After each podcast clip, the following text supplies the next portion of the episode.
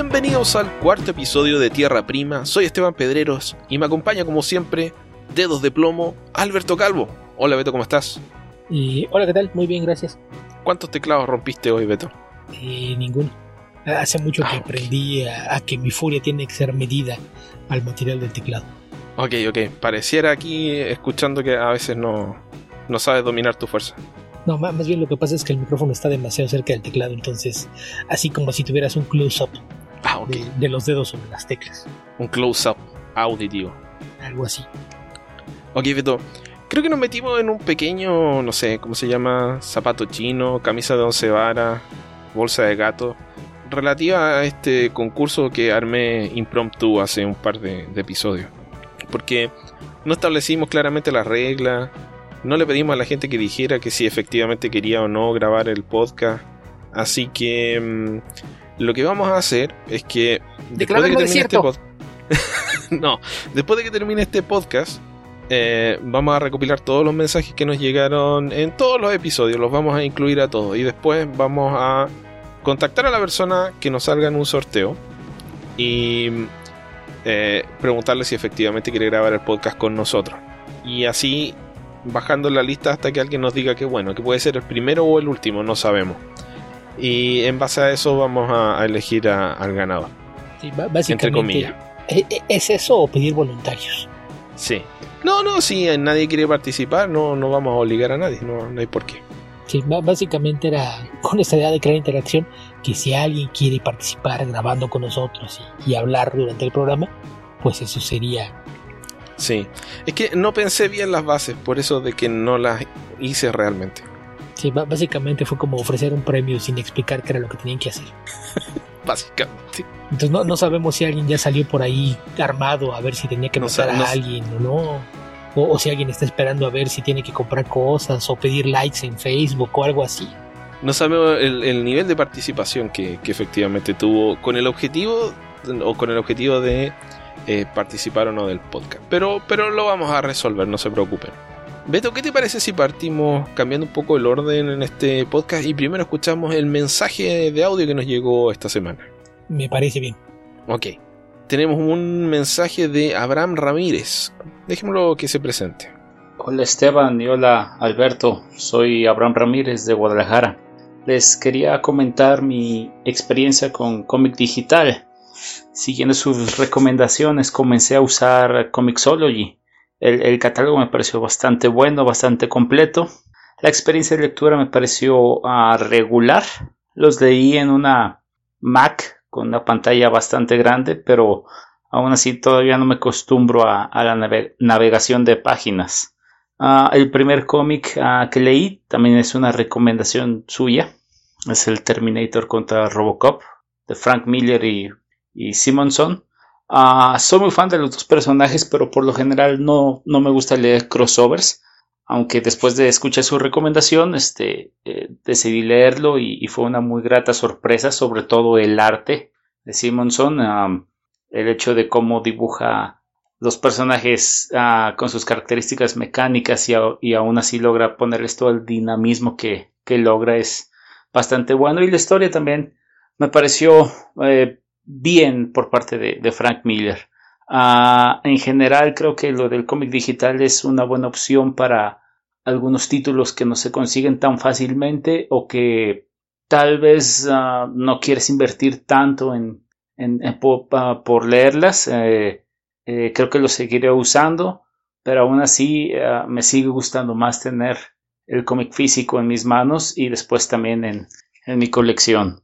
Eh, de todos modos, gracias por las recomendaciones y gracias por el, por el buen trabajo en, el podcast. Saludos y un abrazo.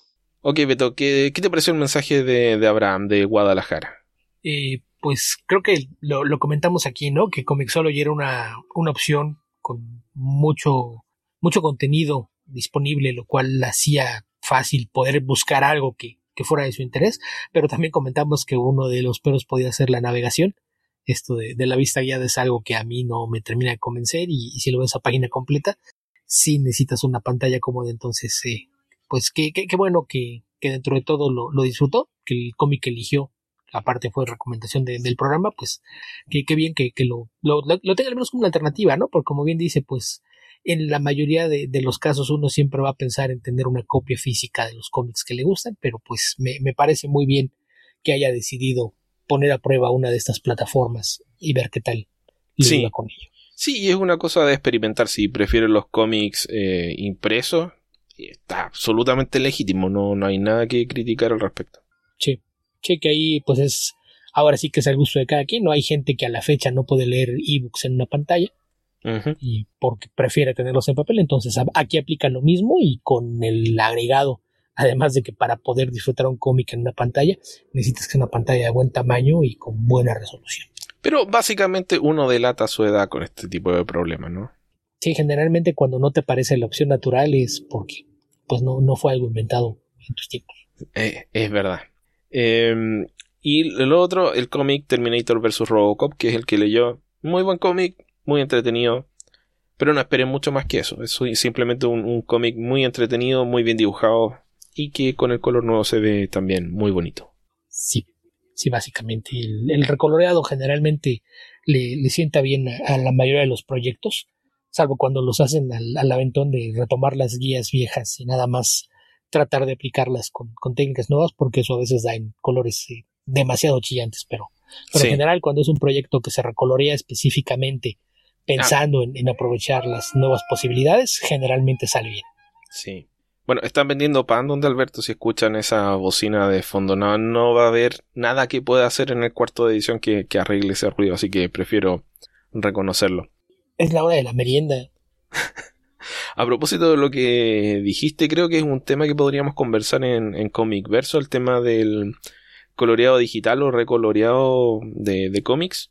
Em, porque es un tema del que José Villarrubia ha hablado bastante en Facebook y creo que podríamos comentarlo un poco que ya lo, hemos tocado en algunas ocasiones, pero sí, podría ser dedicarle algún espacio.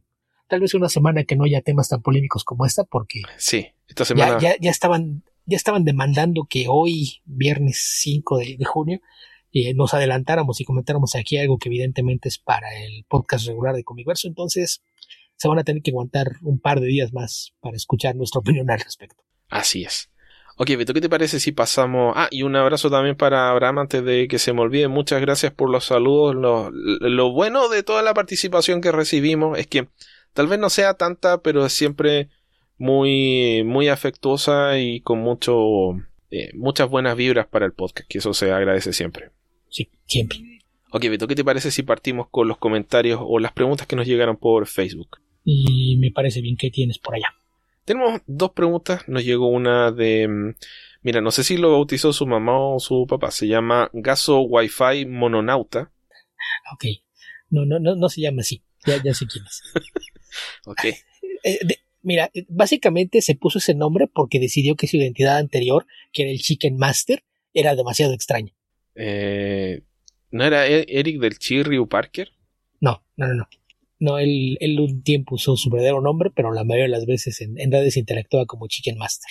Ah, Chicken Master. Ajá. Ok, acá eh, no sé si le gustará saberlo, pero eh, cuando una persona es un poco distraída o ingenua, en Chile hablamos de que es pollo. O específicamente usamos la frase terrible de pollo. O terrible e pollo. Okay. Terrible pollo, decimos. Okay. Así que no, no sé si quiere ser el pollo maestro o el amo de los pollos. Tal vez. O el pollo. Tal vez por eso quiere dejar atrás esa identidad. No lo sé. Es posible, ok. Muy buenas las estén pasando. Me gusta hartamente la idea de Tierra Prima, así que les dejo una pequeña participación. Beto, para ti, ¿cuáles son los cinco mejores jugadores de, de básquet de toda la historia? Que, bueno, el uno es obviamente Michael Jordan, el dos sería Kobe Bryant, el tres, creo que ahí pondría LeBron James, en el cuatro Magic Johnson y en el cinco ¿quién podría ser? Pues yo creo que Dr. J. Y ahí está, top 5. Mm, ok. Yo no vi jugar a Dr. J. Yo vi muy poco, pero, pero lo que vi creo que fue como el precursor a lo que eventualmente después crecieron hacia un lado Magic y hacia otro Jordan. Era un movedor de pelota con mucha velocidad, gran potencia física. Pero sí, creo que fue de, los primeros jugadores que empezó a mostrar el, dinamismo que podía llegar a tener un, guardia con, con movilidad. Ok. Segunda pregunta para ti también. ¿Qué opinas del fútbol soccer? ¿Te gusta? ¿Le vas a algún equipo? En términos generales me aburre bastante, sobre todo el mexicano. Y usualmente solamente sigo fútbol cuando hay algún mundial, en ocasiones la fase final de una Eurocopa o algo así, pero en términos generales no es un deporte que, que siga. No, no me molesta, pero en general sí hay cosas que, que tienden a, aburrirme, sobre todo si el nivel de competencia no, no es bueno. Ok, yo hace tiempo que no veo básquet, pero fútbol veo bastante más que, que básquetbol. Y sí me gusta. Ah, ¿y a qué equipo le, a qué equipo le vas, Beto? ¿No dijiste? Eh, pues a nadie, como dije. Ah, ok. Veo muy ocasionalmente. En, en términos generales, por ejemplo, en los últimos mundiales me gustaba mucho seguir sobre todo las selecciones, por ejemplo, de Alemania y de Holanda. Pero, pero en general no, no soy partidario de, de ningún equipo o selección. Yo recuerdo que cuando era niño no me gustaba la selección de, de Alemania porque la encontraba mm, aburrida. Pero es algo que he dejado atrás con el tiempo. Siempre, o sea, en los últimos 20 años he admirado bastante la selección alemana, pero en general mm, no, nunca le hago barra. En, en general me gusta que es como la antítesis de todas las selecciones sudamericanas. Sí, y gana. Les, les, les pegan bueno, aparte de que ganan, porque ahí los brasileños y argentinos van a protestar, aunque luego los goleen los mismos alemanes, eh, pero en, general creo que parte de lo que me gusta, por ejemplo, con ellos y con los ingleses es que les pegan y se levantan.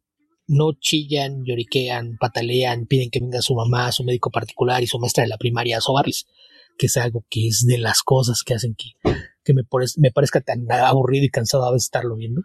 Te estoy viendo, Neymar. Eh, eso de, que a veces no lo toquen y se tira al piso cinco minutos a, revolcarse y pedir clemencia y apoyo y después hagan todavía que entre una camilla por ellos y salen y nada más salen y mágicamente se recuperan y se levantan es, es de, las cosas que hacen que no, no disfrute el deporte en donde hay tantas formas intencionales de perder tiempo y, y hacer cualquier cosa por no competir limpiamente es algo que siempre me ha molestado mucho. Ok, bueno, acabamos de perder a Neymar, que era uno de nuestros patrocinadores, Beto, pero bueno, espero, espero que tengas más cuidado con tus opiniones en otras ocasiones. No, me rehuso. Hasta David Beckham, que lo tachaban de niño bonito, le pegaban y se levantaba sin rechistar. Él sí jugaba como hombre, carajo en el, incluso en el fútbol femenil, ¿no, ¿no ves que hagan esos berrinches? Yo creo que, dicen, ay, es que pareces niña. David Beckham era un muy buen jugador que fue, que por el tema de ser una estrella, una personalidad más allá del fútbol, fue bastante criticado más allá de lo, de lo que merecía. Creo que eh, era un jugador que efectivamente aportaba bastante a, a los equipos en los que estuvo. Ahora, no era Pelé, no era Maradona, pero era un buen jugador. Sí, básicamente. Ok. Ah, y aportaré que mi equipo es Colo Colo, pero no soy un fan acérrimo que tiene que ver a su equipo ganar y al resto morir, así que en ese sentido, para mí, más que los jugadores llorando, el tema del fanatismo en el fútbol es algo que me, me, me molesta, no me gusta. Ok, Esteban, ¿qué luchador mexicano te gusta o cuáles son los que te agradan y qué piensas de la lucha libre mexicana? Ok, cuando fui a México fuimos con Alberto a ver lucha libre mexicana y es la única vez que he visto lucha libre mexicana realmente. Aparte de eso vi... He visto algunas peleas y vi Fantástica Manía, como la mitad de Fantástica Manía hace unos 3, 4 años y me pareció horrenda. En términos generales diría que la habilidad de los luchadores mexicanos me parece súper eh, em, llamativa. Me, parece que son tipo eh, como atletas extraordinarios. Como lucha libre, creo que estoy muy acostumbrado a la lucha libre estadounidense, entonces el, el tema como de involucrarme en la lucha y, emocionarme un poco con lo que está pasando me cuesta, por lo menos con lo que he visto. Porque la, la encuentro a veces un poco desconcertante. Me, me cuesta, em, bueno, lo que los gringos llaman la psicología es como que es, un poco muy, simple en la lucha mexicana, diría yo. No es que la lucha estadounidense sea un, tratado de psicología, pero em, cuando hay una buena pelea, sobre todo los japoneses, se, se pueden hacer cosas con la forma de narrar las historias de pelea en una lucha que no he visto en la lucha mexicana. Y eso es creo que lo que para mí le, falta a la lucha mexicana, para mi gusto por lo menos. En términos de luchadores, hay muchísimos. Actualmente son los que conozco más. O sea, los que pelean actualmente. Por ejemplo, Rey Mysterio Jr., Rey Phoenix. Se me están yendo los nombres en estos momentos, Beto. A ver, de los NW, Pentagon. Pentagon Jr., sí. Eh, el que era la sombra, que ahora no me puedo acordar el nombre gringo. Ah, no tengo idea. Andrade. que se fue? Andrade Cien Almas o Andrade actualmente. Eh, y hay varios más, hay muchísimos luchadores mexicanos muy talentosos y se nota que es un tema que no... Cuando los luchadores mexicanos salen y actúan en otros países, eh, el tema este que estoy mencionando de la psicología es algo que no les resulta extraño en lo absoluto, así que es algo que no es parte tal vez de la tradición de la lucha mexicana, pero eso no, no le resta mérito a, los luchadores mexicanos. Para ambos, si fueran todopoderosos, ¿cómo arreglarían el universo fílmico de DC Comics? Mm. Es borrón y cuenta nueva. Asegurarse de, no dejar que gente como Zack Snyder o David S. Goyer se acerquen. Poner a, gente que tenga conocimientos del medio, no que sea un experto, nada por el estilo, nada más hace falta creativos que le tengan respeto al material de origen y estén dispuestos adaptarlo de una forma que pueda ser atractiva a un público general mm. sin contravenir las, las bases de, lo que son los personajes en, su esencia comiquera. Pero, pero, tampoco creo que sea motivo de, magia. Por ahí dicen que es parte de lo que quieren hacer. Están los rumores de, de que Superman va a funcionar como su Nick Fury, ¿no? Va a andar por ahí Henry Cavill reclutando héroes para la Liga de la Justicia. Sí, ese es otro tema de cómic verso. Mira, yo pienso que lo primero sería decidir si quieres hacer un universo compartido o no, o semi compartido, qué sé yo, que los personajes, si alguna vez los quieres juntar, no haya problema, pero que no tengas que hilar las historias de una película a otra. Esa es una posibilidad. La segunda es tratar de imitar a Marvel. Yo a estas alturas no intentaría hacer lo que hizo Marvel porque em, tendría que hacerlo muy bien para no parecer una copia barata. Y e, eso y que hay que recordar que para llegar a Endgame fueron 11 años. Entonces, si su plan es tener un universo competitivo en el corto plazo, no puedes hacerlo rápidamente. Fue lo que intentaron hacer y por eso salieron las cosas como salieron. Sí, pero no es la única razón. De que más bien... Yo realmente no, pero... creo que si las películas hubiesen tenido un, eh, un, mejor desarrollo, mejor contenido, mejor desarrollo de personajes, habrían tenido alguna posibilidad, no de empatar con Endgame, pero sí de haber estado, no sé, eh, a, la mitad. La mitad ya habría sido algo fenomenal para ellos, pero, pero no es así. Eh, por ejemplo, se dan casos, en todo caso que yo no entiendo, por ejemplo, Aquaman a mí me pareció una película de, horrenda. Es liviana, tiene algunos momentos graciosos, pero es una película súper mala. Y esto es algo que digo mm, pensando que la encontré menos mala que mi hermano que no es fan de cómics. Y la fuimos a ver juntos y mi hermano está así, pero indignado, de, quería que le devolvieran la plata. Así que eso, en términos generales, creo que sería un, tema de que decidan qué quieren y lo hagan y lo ejecuten bien. Eh, lo que me genera a mí perplejidad es que ya puede que decidan, por ejemplo, por el universo que no me interesa, pero yo simplemente en ese caso diría, ya, las películas DC no son para mí. Que mayormente es así. Pero a veces hacen em, algo súper oscuro como Batman v Superman, pero además malo y después hacen el Justice League que termina siendo ni chicha ni limonada como decimos acá. Eh, después tratan de hacer algo más alegre como Wonder Woman a media eh, Aquaman y después vuelven con el Joker. O sea a nivel de de, de tener un capitán a cargo del barco Warner no, no ha logrado poner orden en ese tipo de cosas. Así que yo partiría por ahí. Pues sí puede ser. Y la otra sería eh, hacer un universo compartido, pero no hacerlo tan obvio, no, no forzar el que sea un mismo universo, hacer las películas como módulos, mm. que en, parte es lo, mismo que estaba haciendo Marvel, pero lo, hicieron con un plan trazado a, largo plazo. Aquí puedes olvidarte un poquito de eso, nada más tener algunas reglas generales de cómo funciona tu, mundo y hacer películas que funcionen dentro de ese mundo, que aparte te generan unas reglas muy sueltas de cómo hacerlos interactuar. Sí, bueno, el universo Marvel realmente no pasó a ser un universo compartido eh, hasta Avengers.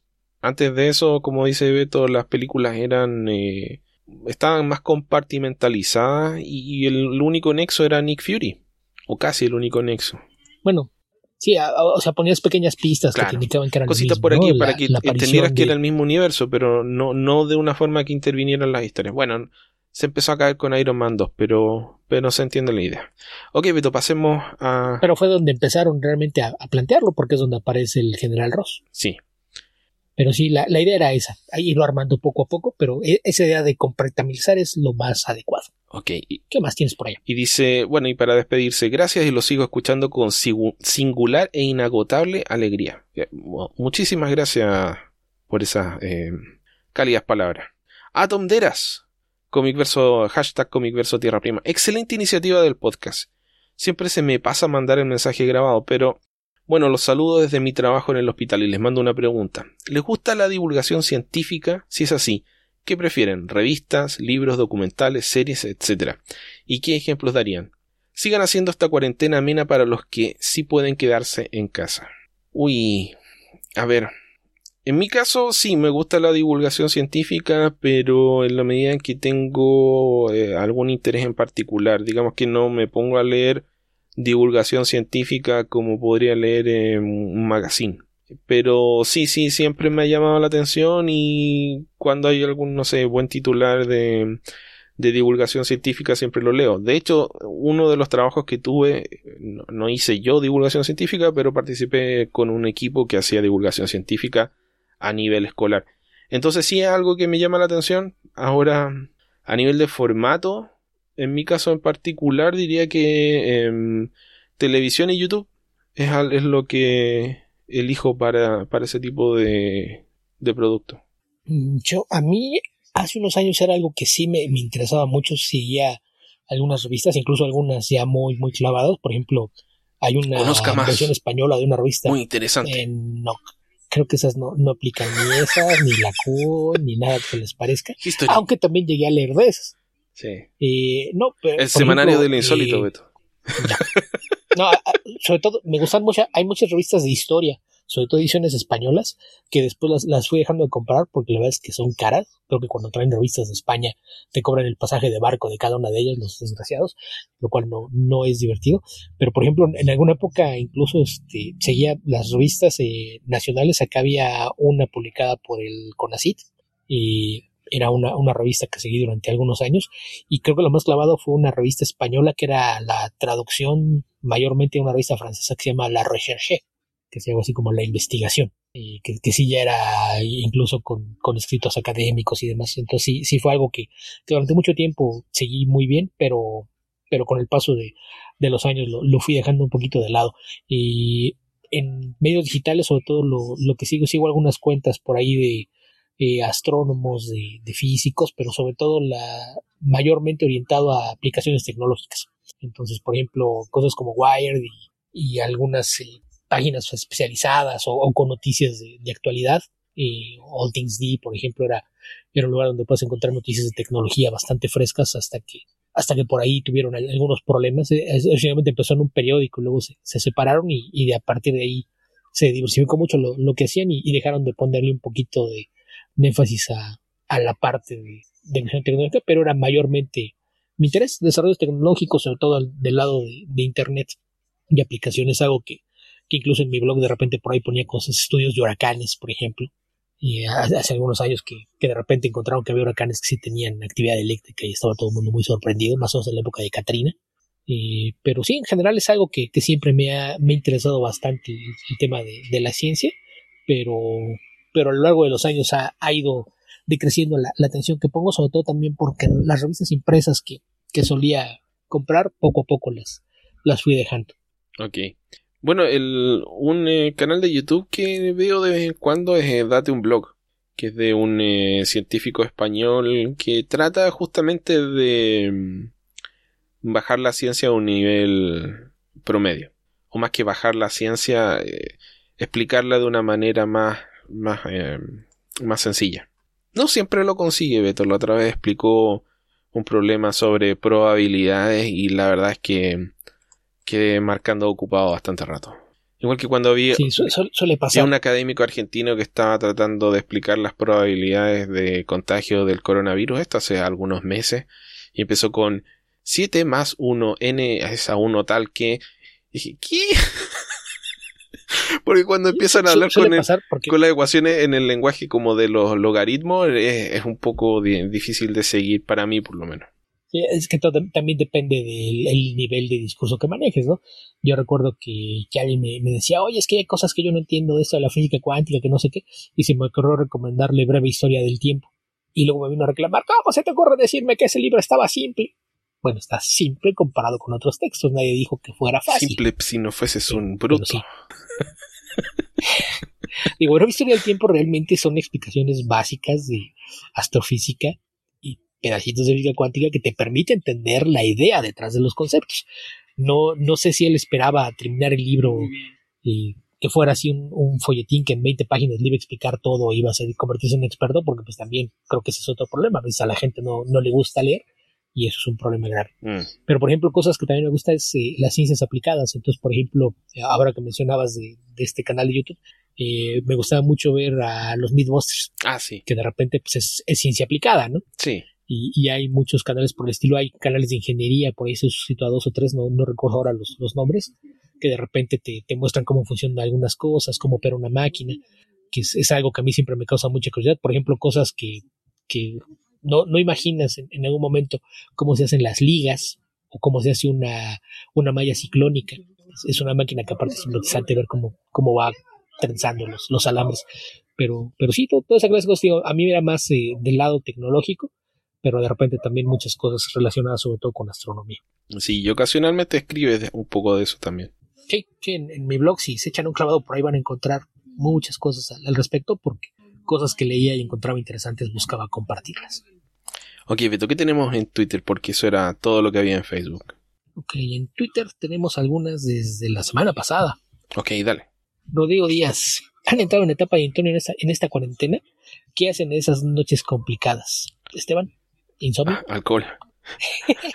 no, ¿Qué? eh, mira, el, el alcohol a un grado moderado eh, sí sirve porque es, es un depresor de actividad. Por ejemplo, un, no sé, un vaso de whisky, un cortito de whisky te puede ayudar.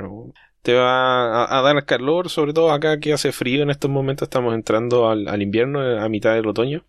Pero ponerte a tomar todos los días para quedarte dormido es una, un hoyo negro del que, en el que no te quieres meter, así que no te recomendaría eso. Lo que a mí me sirve son, en general, dejar de hacer cosas que me mantengan activo. Por ejemplo, tiendo a investigar demasiado cualquier cosa que quiero hacer, un, un problema de, de que soy muy obsesivo. Entonces, cuando estoy haciendo cosas que me mantienen muy activo, porque estoy obsesionado con algo, con descubrir una cosa, lo que sea, tienes que parar de hacer eso. Porque si lo estás haciendo, eso mismo te va a mantener despierto porque estás interesado en la actividad. Así que trata de hacer algo más ocioso, más relajante y eh, brebajes que no te vayan a, matar a largo plazo o a mediano plazo y que te pueden servir son algunos té y algunas aguas de hierba. Específicamente, por ejemplo, a mí me relaja el, eh, toronjil o melisa, eh, la manzanilla, eh, algunas cosas vasodepresoras que te van a, naturalmente te van a, a bajar la actividad. No tomes café en la noche, no te pongas a comer en la noche y si tienes problemas de sueño, trata de, mm, de no, de, de estar consciente de las conductas que te producen el desvelo y evitarlas en la medida de lo posible. Yo tengo la enorme ventaja de no tener horarios fijos para nada, así es de que si, si no puedo dormir me pongo a hacer otra cosa y me puedo dormir a las 6 de la mañana y sé que el día siguiente me voy a levantar a mediodía, pero no hay, no hay mayor problema con eso. Y, y generalmente no, no es insomnio, nada más que a veces sí tardo en quedarme dormido.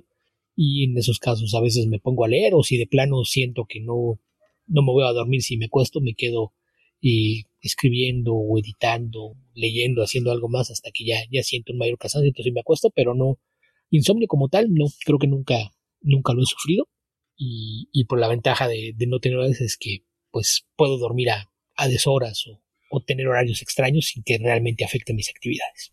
Mm. Sí, bueno, mira, yo creo que eso eh, te puede funcionar bajo ciertas circunstancias, pero en general uno entra en rutinas y en las rutinas te exigen, eh, o sea, tener horario.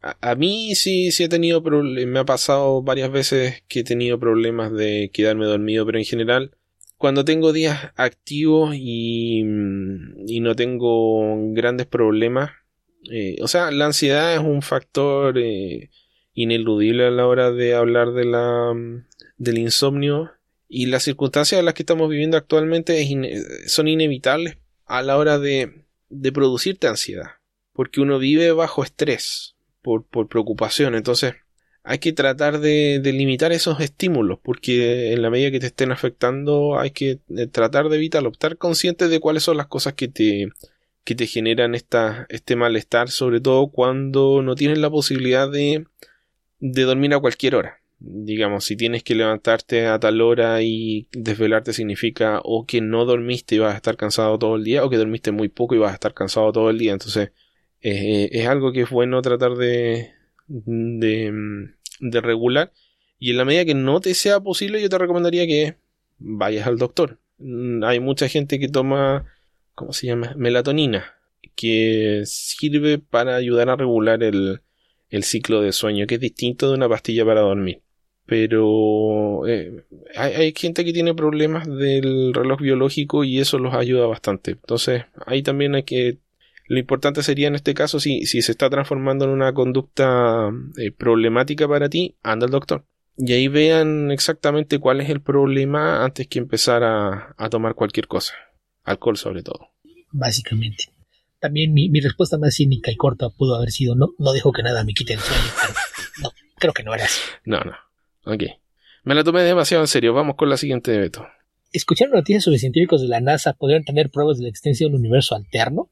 ¿Cómo universo? Algo como lo que se ve en la serie de French.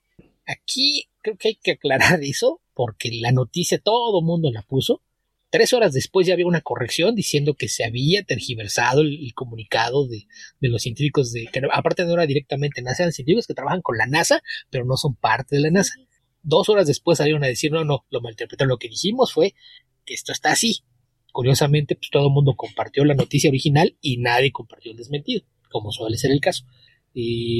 Pero, pero sí, eso de el universo alterno, pues terminó siendo falsa alarma en realidad, porque no, no, no fue eso lo, lo, que dijeron básicamente, eh, lo, que determinó fue que había estados de, la materia y, energía que hacían pensar en la posibilidad de que existieran planos de existencia, no necesariamente como universos paralelos, pero sí a lo mejor a, un nivel cuántico o algo por el estilo. Pero, sí, sí fue que, alguien tomó de forma muy irresponsable la...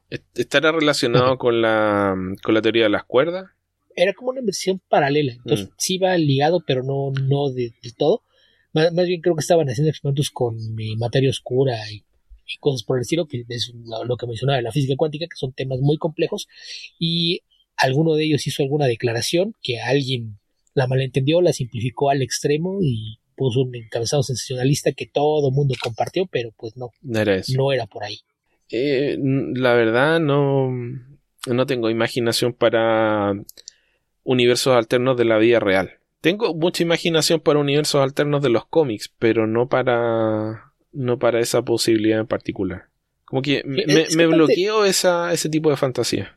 Suponiendo que hubiera otros universos, yo creo que es más probable que tuvieran una existencia completamente separada a la nuestra, ¿no? Porque creo que un problema que tiene la, la ficción de universos paralelos es que dices, ok, es que esto, aquí la historia se cambió en este punto, pero si tú haces eso, creas un universo paralelo cada vez que alguien toma una decisión.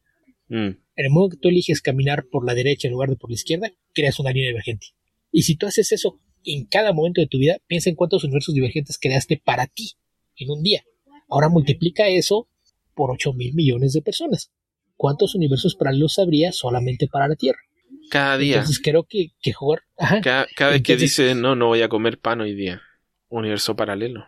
Para fines narrativos, es, es interesante la idea de, de, pensar en cómo sería algo si, si, algo hubiera sido distinto. Es, la base, por ejemplo, de los Elseworlds y los What Ifs, que son cómics que a todo mundo le, le encantan, justamente porque es explorar las posibilidades de... Eh, eh, es jugar con el... Siempre te dicen, el hubiera no existe. ¿Y si existiera? Entonces, a nivel narrativo es algo muy, muy divertido, pero a nivel realista creo que sí sería algo muy, muy improbable, porque aparte está diciendo cuántos universos paralelos podrías crear en un día para 8 mil millones de habitantes solo en la Tierra, y ahora piensa eso en 8 mil años de antigüedad que tenemos con civilización humana. Y piensa entonces también qué hubiera pasado si cierto anfibio decide no salir del agua. O si Homero hubiese viajado en el tiempo y lo hubiese pisado al salir. Por ejemplo. No, pero, pero es que ya cuando piensas en, la cantidad de, cosas que podrían dar pie a realidades alternas, mm. pues el multiverso tendría que ser infinito. Es que, bueno, esa, esa es una cosa y la otra es la, la teoría de la... Ya no me acuerdo si era la teoría de las cuerdas o la teoría de M. Creo que era la teoría de M, que habla de las 11 dimensiones que constituirían como algo así como la, la versión definitiva de la, de la realidad, porque la masa pasa de una dimensión a la siguiente, en fin son conceptos demasiado extraños que no, no logré comprender en lo absoluto, pero algo, algo quedó en mi cabeza. Beto, pasemos a la siguiente pregunta. Quédate con el copo de nieve, es una explicación más fácil de comprender. Ok. Sí, sabes que el copo de nieve. Creo que no la recuerdo, no, no la recuerdo en este momento. No. Acabo de recordar que no has leído Planetary.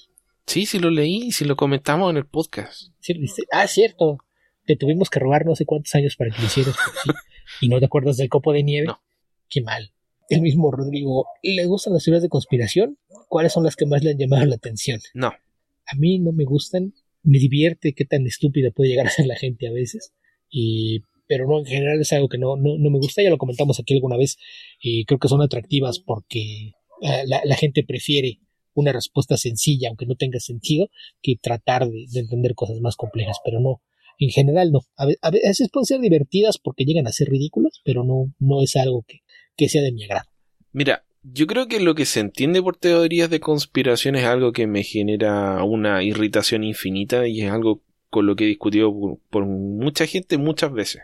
Soy uno de estos odiosos conversadores que cuando alguien eh, comenta alguna de esas cosas le tiene que hacer saber a la, a la otra persona que está equivocada y es algo que eh, nunca he querido eliminar de, de mí porque siento que le, hago un bien al mundo.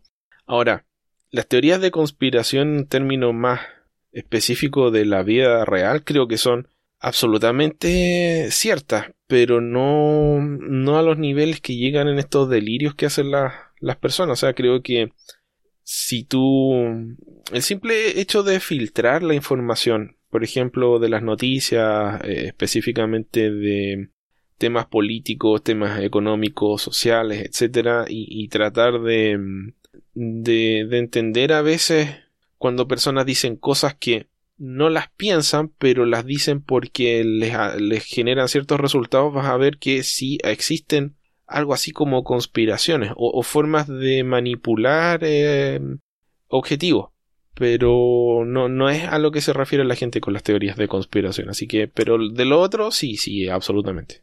Que, por ejemplo, mira, para, para hacer un poquito su, su pregunta de, de, ciencia, lo de la NASA y esto, una teoría de conspiración que me parece curiosa por todo lo que implicaba era lo del proyecto Lucifer. Hará cosa de unos 10 años. A lo, mejor se acuerda por ahí que una de las sondas de exploración de la NASA la estrellaron contra la superficie de Júpiter porque querían provocar una reacción química y poder estudiar los gases que conforman el planeta.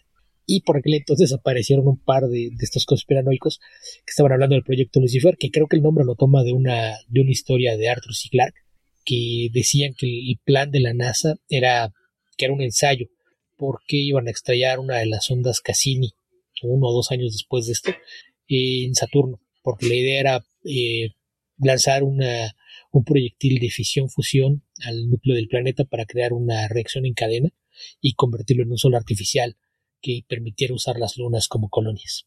Entonces, volvemos a lo mismo. A nivel narrativo, como fan de la ciencia ficción, es algo que resulta curioso.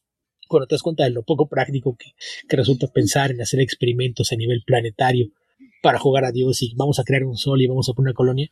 Eh, es una. No, tenemos. Es una idiotez, Beto no, no hay una base humana en la Luna que esté increíblemente cerca. ¿Para qué carajos querrías convertir a Saturno en un minisol y establecer colonias en las lunas de Saturno? No tenemos la tecnología para que sea viable viajar allá. O sea, es algo que puede ser a lo mejor dentro de algunos cientos de años. Entonces pensar, ah, si es que la NASA lo quiere hacer nada más para ver si es posible y establecer colonias. no, no, no tiene sentido. O sea, una vez que lo piensas, pues sí, esta idea de, provocar una reacción en cadena en el núcleo de una estrella involucra demasiadas cosas que, habría que pensar. ¿Qué te garantiza que vas a, tener una masa ardiente en lugar de que simplemente vas a destruir el planeta? Y, son, son cosas que sí, a la gente se hace más fácil pensar. Pero Beto, si, si Saturno pudiese ser una estrella, sería una estrella. Saturno no es un planeta porque no puede ser una estrella vamos, es, es, algo distinto. Pero a lo que se refieren es a que los experimentos lo estaban haciendo justamente en Júpiter y en Saturno porque hay una gran cantidad de gases en, su atmósfera que permitirían que si los detonas de cierta forma se convirtiera en una masa ardiente durante un periodo prolongado de tiempo. Pero tendría que ser algo muy controlado. Y a, lo que me refiero con que a veces la gente busca respuestas fáciles, con lo menos la gente cómo puede pensar que la NASA tiene esa clase de planes, dicen, y es que si no, ¿qué ganan mandando cosas al espacio? Sí, en fin, Beto. No, no, entiendo el concepto de queremos aprender. Es, por ejemplo, bueno, vayamos por, con una simple, la, la teoría de, la, de los terraplanistas, eh, que es para mí una conspiración que no tiene sentido porque ¿qué, ¿qué objeto tiene convencerte de que la Tierra es plana o que la Tierra es redonda? Cualquiera de los dos, ¿qué objeto tiene? Ok, mira, para, para, irnos más corto ahí, ¿alguna vez viste la, la descripción que tenía la cuenta de, de Twitter y de Facebook de la Sociedad de la Tierra Plana? No, Beto. Ahí te va, para que, veas el nivel de estupidez de esta gente. Tenía sus cuentas y en la descripción que, está en, tu perfil decía, la Sociedad de la Tierra Plana tiene miembros alrededor de todo el mundo. En inglés, además, que es around, rounds, redondo. E, e, es cuando dices, ok, creo que no pensaste bien lo que estabas haciendo con tu organización. Pero, pues eso. ¿Qué más, Beto? ¿Qué más? Y el mismo Rodrigo Díaz, que parece que el domingo pasado estaba muy aburrido, nos pregunta, ¿sabían que hay otro blog llamado Comicverso? Es hecho por amigos de España, los conozco porque son gente de un grupo de Facebook al que pertenezco. Me pareció curiosa la coincidencia. Ah. Sí, sí, sí lo sabíamos. Lo único que les tenemos envidia es que es un grupo grande de colaboradores y, y participan mucho. Sí. Nosotros lo intentamos alguna vez. Pero no, no resultó. Sí, sí, la verdad, mira, siendo sincero, me molesta un poco que hayan tomado eh, el nombre que podrían haberse demorado un segundo en buscarlo en Google y ver si estaba tomado. Y yo creo que saben que estaba, que existía, pero lo usaron igual. Así que. básicamente, e, eso implica que nos miraron con desdén y desprecio.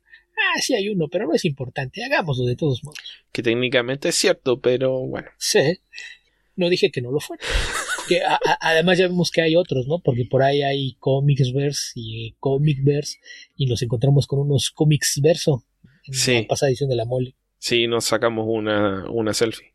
Sí, pero pues eso. Sí, sí, hay un comic, Comicverse, pues... Comicsverse, Comics Verso, Comic Verso. Y de hecho tiene, la misma URL que teníamos nosotros cuando partió Comicverso, comicverso.com. Que no me acuerdo por qué la, la perdí, por qué la dejé de pagar, no sé qué, por qué le hice eso.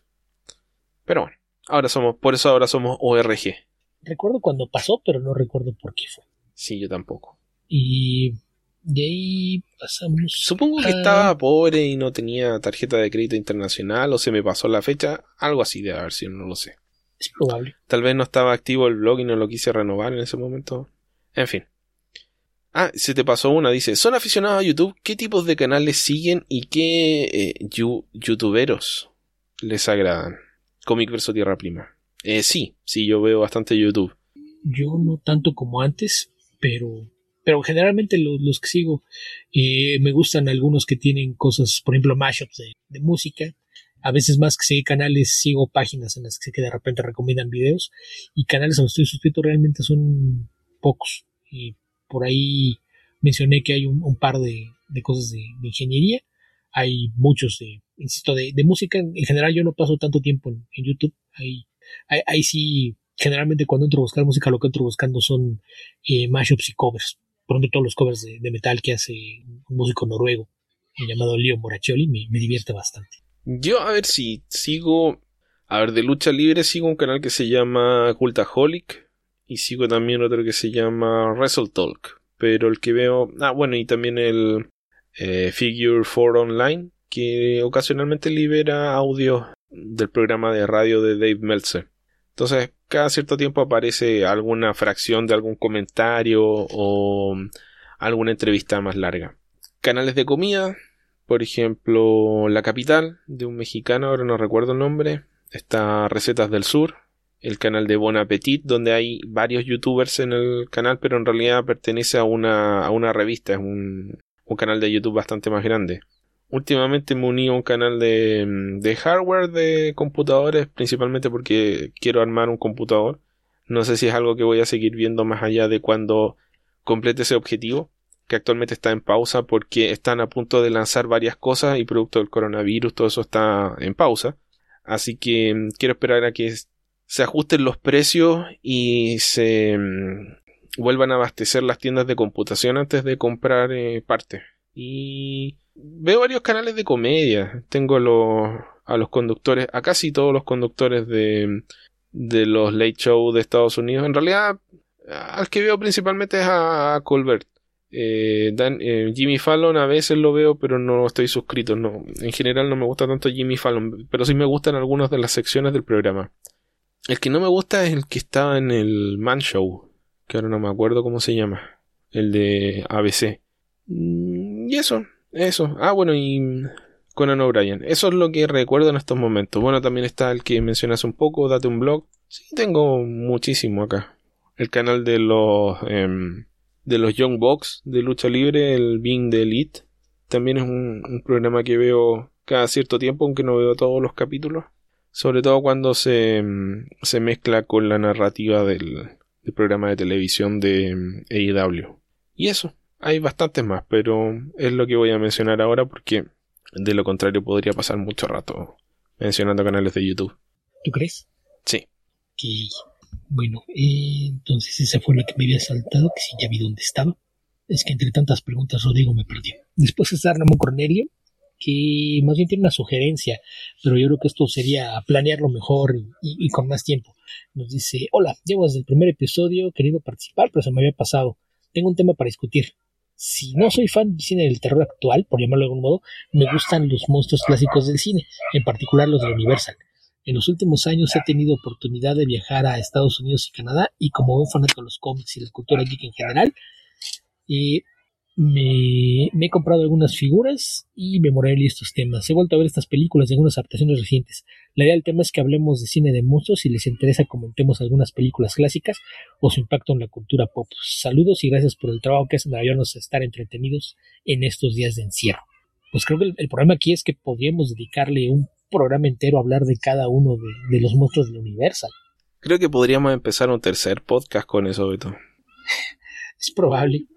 Sí, donde, donde me enseñan de, de, monstruos de horror. Yo tengo un conocimiento muy superficial de, de estos personajes. no obstante mi fascinación con los Kaiju. Pero no, nunca he sido tan fan del terror ni del horror en general. Así que conozco algunas películas, pero no, no, no soy un conocedor del tema para nada. Yo sí soy muy fan de, del cine de, de monstruos y de horror en general. Y como mencionabas, yo a lo largo de los años he escrito muchísimo. Eso, eh, ahora que fue el, el aniversario de, de, Drácula, hace un par de, semanas, y me puse a revisar qué tenía en el blog, y creo que tengo como 50 publicaciones de vampiros, por ejemplo, como la mitad de ellas dedicadas a Drácula en alguna de, sus versiones. Entonces, yo sí soy de la idea de que eso, eso daría para dedicarle mucho, mucho tiempo. También hace algunos meses en, en Comicasa le dedicamos un programa a hablar solamente de, de Drácula, pero pero sí el, impacto en la cultura pop de, los monstruos Universal es muchísimo. También hace poco puse por ahí que firmaron un, acuerdo de, licencia Universal con una, una, galería que están vendiendo prints de edición limitada. Salió un póster muy, muy padre de, de, Frankenstein, dibujado por Anthony Petty, que es, muy, muy padre. La, la, idea del rompecabezas humano plasmada en una sola imagen, pero, pero sí, esto es algo que daría para muchísimo más tiempo del que tenemos disponible aquí. Y por cada monstruo. Sí, como dije, daría para un podcast nuevo. Básicamente. Claro que lo tendría que editar alguien más. Sí. Si, si se ofrece el mismo Ramón, pues ya sabe. Nosotros lo, nosotros lo grabamos y, con gusto sí lo editan. Y de ahí tengo. Ah, ah, tenía por acá unas que me llegaron por mensaje directo, y que le, da pena poner sus preguntas en público, creo. Y el doctor Brun Cabrún pregunta: ¿Y tiene algún propósito en redes sociales que no cumplen? Yo, por ejemplo, quiero subir fotos a mi Instagram, pero siempre me da flojera. ¿Tumblr? Tumblr, nació y murió, quedó abandonado hace varios años atrás. Instagram lo uso, la verdad, poco. Todavía no entiendo bien la dinámica. De, o más bien quiero entenderla, me da un poco de pudor la dinámica de Instagram, de ser como... Em, sobre todo de, la gente que se saca fotos y las publica y hace propaganda de sus cosas. ¿Te, refieres a que te da pudor convertirte en un media sí, sí, un poco. depende, depende cuánto dinero. Yo creo que hay, hay una cantidad de dinero donde ya no me importaría tanto, Beto. es probable, el, como siempre, todo tiene un precio. En, en mi caso, y la mayoría de las redes sociales no me gusta usarlas por implicaciones que van desde las plataformas, la, la interfaz de usuario. Tengo mucho más, por ejemplo, con eso con Facebook sumando la parte de todos los problemas que tiene de control de privacidad, que en general es algo que no, no molesta porque a fin de cuentas tú decides qué es lo, que compartes, mismo caso de Instagram, pero en general eh, yo las redes sociales las veo como una extensión de lo que siempre me gusta hacer en Internet, que es aprender cosas, ver, leer y conocer más, entonces eh, en la medida de, que alguna red me ayude con eso, generalmente es el uso que les doy, es la razón por la que paso la mayor parte de mi tiempo en Twitter, y dentro de todo extraño un poquito cuando lo, más cercano que había a redes sociales eran los blogs. La, la, verdad es que sí, se, se movió mucho de, de blogs a, a, redes sociales y creo que algo que, que, se perdió fue la calidad del discurso. De repente el, que tus publicaciones sean tan, tan cortas o, que no puedas tener un, control sobre cómo se difunde información es algo que, que me parece que, que perdimos en el camino y, a veces sí, sí, extraño la forma en la que operaban los blogs a diferencia de las redes sociales, pero, pero no, pues objetivos como tal no, no, no los tengo. Se necesita un poco de talento para escribir un blog, Beto, y para hacer un, un troll no se necesita talento alguno. Ni siquiera necesitas saber escribir. Básicamente. Si no, yo hubo una época, hará cosa de unos 10, 12 años que colaboraba como en 8 blogs Sé, que suena demasiado, pero no, no, no, es algo que me lo pareciera en su momento. Me, di cuenta porque recientemente decidí que me empezara a importar las cosas y ponerlo todo en, la güera, que es el, blog actual. Entonces eh, están apareciendo publicaciones en el backlog nada más para tenerlas todas en un lugar. Y, a veces sí me sorprende la, cantidad de cosas que, podía llegar a escribir. Que bueno, esta semana en, mi blog escribí cinco, cinco o seis entradas nuevas, tampoco debiera sorprenderme. Si yo nunca alcancé ese nivel de productividad pero en mi peor mejor época creo que alcanzaba a publicar prácticamente una cosa al día. Pero mi, mi método de escribir es demasiado largo como para poder sostenerlo. Sí, a, veces pasa, pero a mí lo del lago nunca me ha detenido. Mi, mi comentario de, de Last Dance fue como de cuatro cuartillas y algo así el texto que publiqué hoy viernes de, de cómo fue que llegaron las páginas originales de Missing Fantasy XV a la biblioteca del Congreso pero no, a, mí generalmente, a, veces lo que me falta es encontrar el tiempo para hacerlo, porque temas y, la vida de escribir ahí está, pero a veces el, el tiempo para realmente poner las ideas en, escrito es lo, lo, que a veces falla. Y el mismo, el doctor nos dice, ¿celebraron el Día de la Hamburguesa el 28 de mayo? ¿Sabían que existía? No, y no, pero le hicieron bastante propaganda. Yo me entré el año pasado y no le hicieron mucho ruido. Este año sí, sí hubo, sí hubo más al voto al respecto, pero creo que, que, el grave problema de esto fue que fuera en una época en la que está todo cerrado, entonces no podías allá comer una hamburguesa y para preparar hamburguesas en casa, pues dependías o de tener los ingredientes o de salir a, buscarlos. Entonces, pues no, no hubo tal celebración esta vez. Sí, con, cuarentena eh, parecía un poco un poco idiota realmente salir a buscar una hamburguesa para hacerla porque era el día de la hamburguesa. No me, encantan las hamburguesas. Por acá hay un par de buenos negocios que hacen buenas hamburguesas, pero. y, ninguno se llama McDonald's. Pero me, me, agarró de sorpresa y no. Como la idea es quedarse en la casa y, no tenía las cosas, no, no salí a buscarlas, así que no, no lo festejé. Pero en general, estos días los festejo uno o dos días después. Porque el día del completo, que existe solo en Chile, no sé si existe el día del hot dog en el resto del mundo, pero en Chile es el día del completo. La, mayoría de los negocios de completo, los buenos, por ejemplo, Dominó, ponen promociones y se arman unas colas gigantescas de gente eh, comiendo completo. Entonces, no es el mejor día para hacerlo, a menos que te lo prepares en la casa, que es lo que a veces opto. Y es mejor ir uno o dos días después en mi opinión. por lo menos no tengo la paciencia para hacer, eh, para esperar, no sé, una hora para comer comida rápida. Me parece una idiotez. Sí. Y lo de la hamburguesa, hasta donde sé, la primera vez que escucho fue la de este año. Y creo que es parte de esta mm, eh, tradición comercial de, de darle días a, todas las cosas para generar un poco de impulso consumista en la gente. Pero bueno, para otra vez será. Aquí básicamente también es cosa que creo que surgió de, de las cadenas, y sobre todo las que provienen de Estados Unidos, ¿no? Porque esto originalmente yo sé que era el National Hamburger Day o National Burger Day, es decir, que era algo que se celebraba solo en los Estados Unidos. Y entonces me imagino que, no, no sé si antes del año pasado, que fue la primera vez que lo oí, ah, ya habían pensado en hacerlo en otras partes, pero, pero pues no, no, no hubo tal celebración este año, al menos por acá. Mm, eso es todo lo que tenemos del auditor. Regresamos a el feed de Twitter, donde ya pasamos las de la semana pasada y llegamos a las de hoy básicamente, bueno, desde anoche. Eh, Rom te pregunta a ¿has visto el documental del Undertaker de Last Ride? ¿Qué te ha parecido o qué esperas de él? ¿Será el equivalente a The Last Dance? No, no lo he visto. Y tampoco he visto The Last Dance. Em, mira, la verdad no, no, me atrevería a opinar porque no, no estoy al tanto de, de ese documental de, de El Undertaker. Yo ni, ni sabía que existía por ahí tengo otro amigo que es muy fan de la lucha, sé que, por ahí hay un, documental sobre estrellas viejas de la WWE que es por episodios, que es Dark Side of the Ring o algo así, pero no, ni, idea que había algo de, del Undertaker. Ah, sí, una miniserie de televisión, dice acá.